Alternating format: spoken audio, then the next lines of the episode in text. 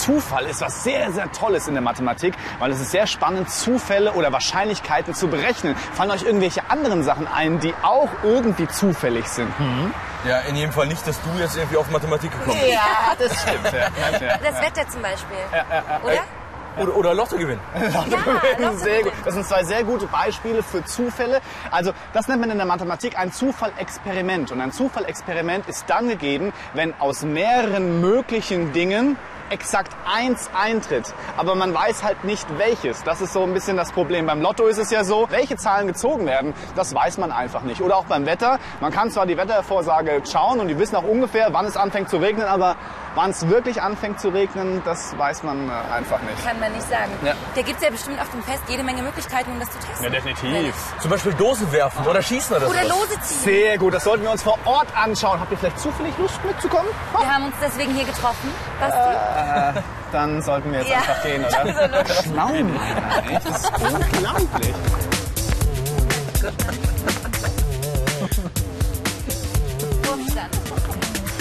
So, Männer. Kleiner Ja. Wettbewerb. Ja, definitiv. Ja, was ist jetzt mit dem Ballwerfen hier? Ist das auch so ein Zufallsexperiment? Ja, das ist natürlich eine Frage, ob das Zufall ist. Ich glaube, wenn ich werfe, schon. Oh, Fine, das ist bei uns auch Zufall, weil wir sind natürlich alle nicht perfekt. Und natürlich wissen wir nicht, wenn wir werfen, ob wir wirklich treffen. Das ist schon ein Zufallsexperiment. Und ich sage euch mal die drei Kriterien von einem Zufallsexperiment. Das erste ist, es ist beliebig oft wiederholbar. Das zweite ist, es können verschiedene, nicht vorhersehbare Ereignisse eintreffen. Und zwei Ereignisse dürfen nicht gleichzeitig eintreffen. Wow!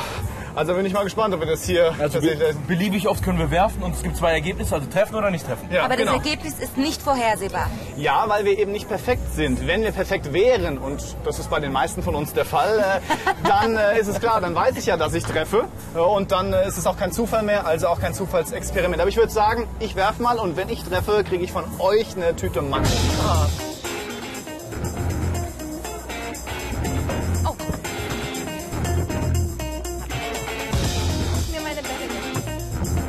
Ich hab den Eimer genommen.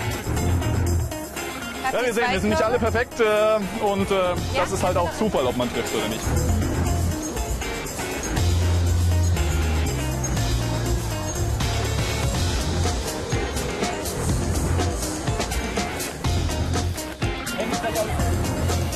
Yeah, hat jemand Lust mit mir das zu fahren hier? Ich will auf jeden Fall so einen roten Wagen haben. Okay, wie viel sind denn da von überhaupt an dem Rad dran? Fünf Stück. Okay. Mal schauen, ob der genau bei uns stehen bleibt. Das wäre auf jeden Fall bequem. Ja, und es wäre auf jeden Fall ein Zufall. Ja, Wahnsinn. Und Was denkt ihr denn, wie wahrscheinlich es ist, dass so eine rote Gondel direkt vor unserer Nase hält? Naja, es sind alle gleich viel da, auf jeden Fall. Also, also auf jeden Fall gleich. ja. Genau. Also das Ereignis, dass ein roter Wagen direkt vor unserer Nase hält, das ist gleich wahrscheinlich, weil es von jeder Farbe gleich viel äh, Wagen gibt. So was nennt man Ereignis, wenn etwas eintritt. Sehr gut, dann würde ich sagen, wir steigen ein. Na schau. Und äh, ich krieg den roten Wagen, oder? Jetzt euch das an.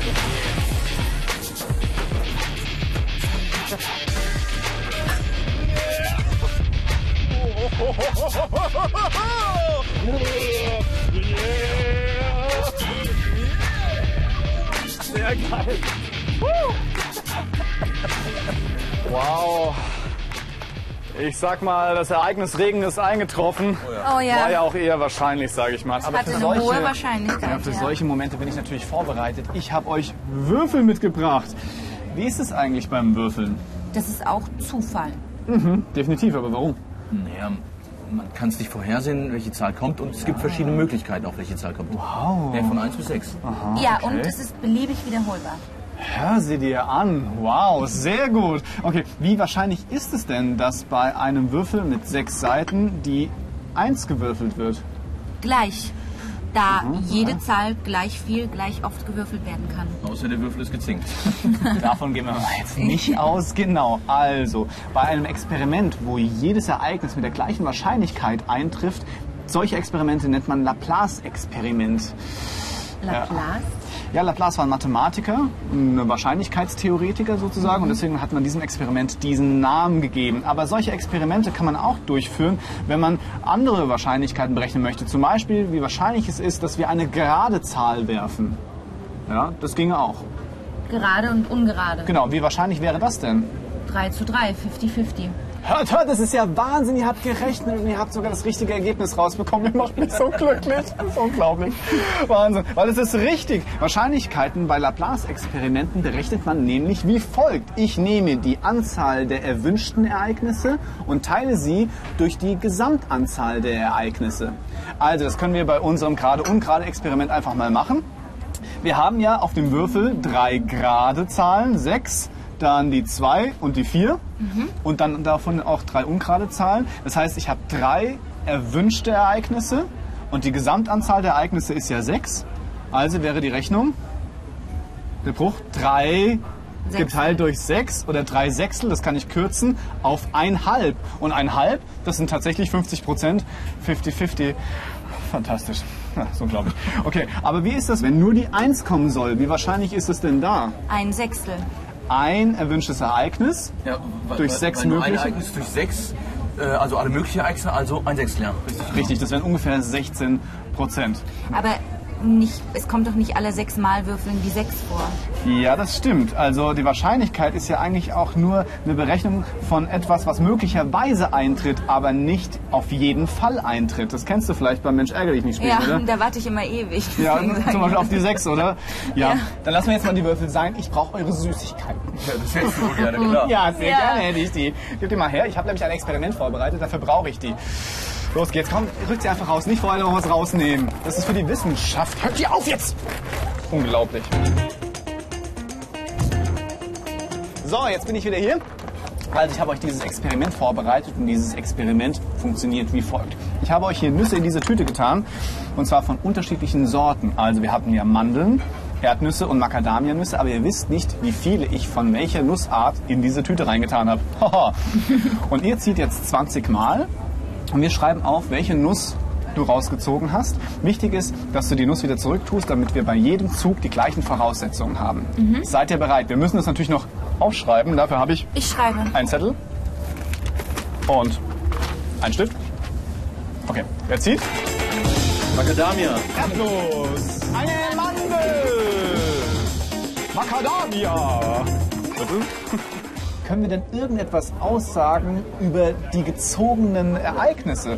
Weil ihr wisst ja nicht, wie viel genau drin sind. Ja, Mandel war nicht so gut, war nur dreimal von 20. Ja, und Macadamia war besser. Sechsmal. Definitiv. Also, wenn ich dreimal die Mandel gezogen habe, ist die drei eine absolute Häufigkeit. Ich habe sie ja dreimal gezogen. Und bei den Macadamianüssen war es sechsmal, ist das richtig? Genau, also ist hier die absolute Häufigkeit sechs. Wenn ich alle absoluten Häufigkeiten zusammenzähle, also hier die drei für die äh, Mandeln, sechs für die Macadamias und dann wahrscheinlich elf ja, für die Erdnüsse, dann habe ich die gesamte äh, Häufigkeit der Züge, also sind es 20 Züge gewesen, weil ansonsten wäre es ja Unsinn. Jetzt kann ich aber ausrechnen, äh, wie die relative Häufigkeit ist, zum Beispiel eine Mandel gezogen zu haben. Ja, das können wir ausrechnen. Und zwar funktioniert das so, dass ich die äh, die absolute Häufigkeit, ja, also hier zum Beispiel die 3 für die Mandeln, durch die Gesamtanzahl der Züge teile.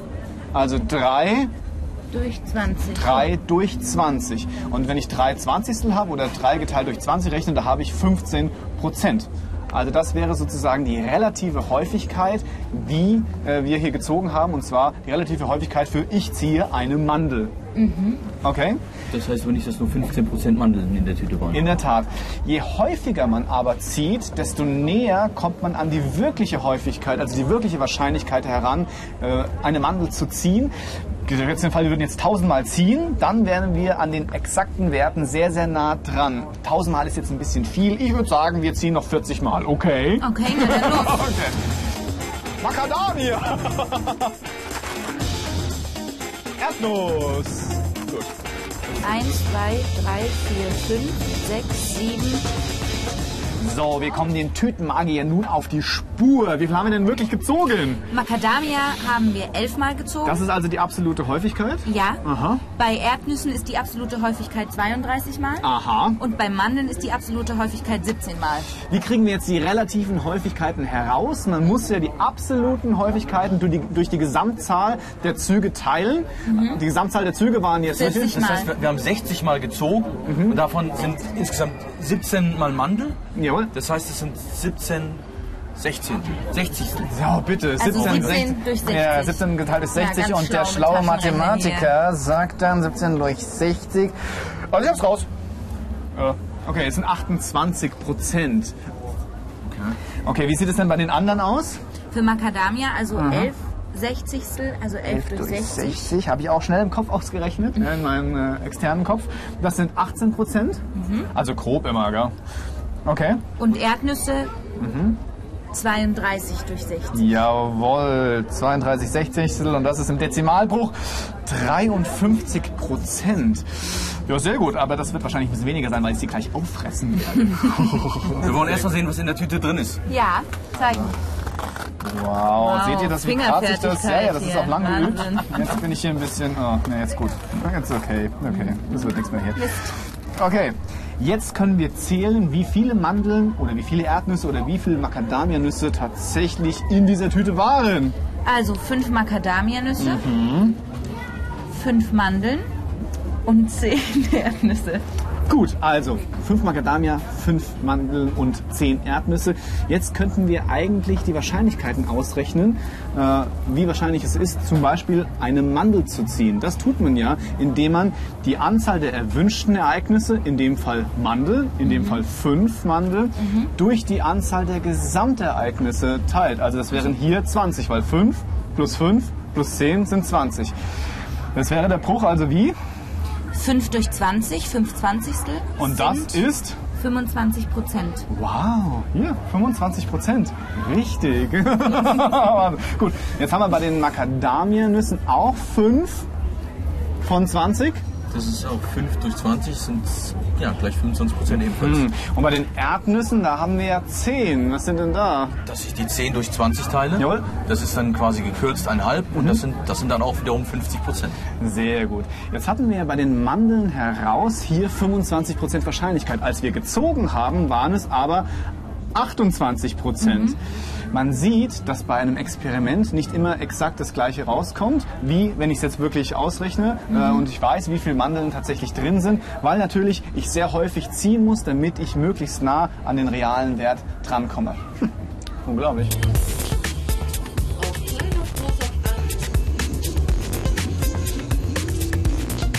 So, hier sind wir in einem super Beispiel für Wahrscheinlichkeiten. Losbuden! Aber für keine gute.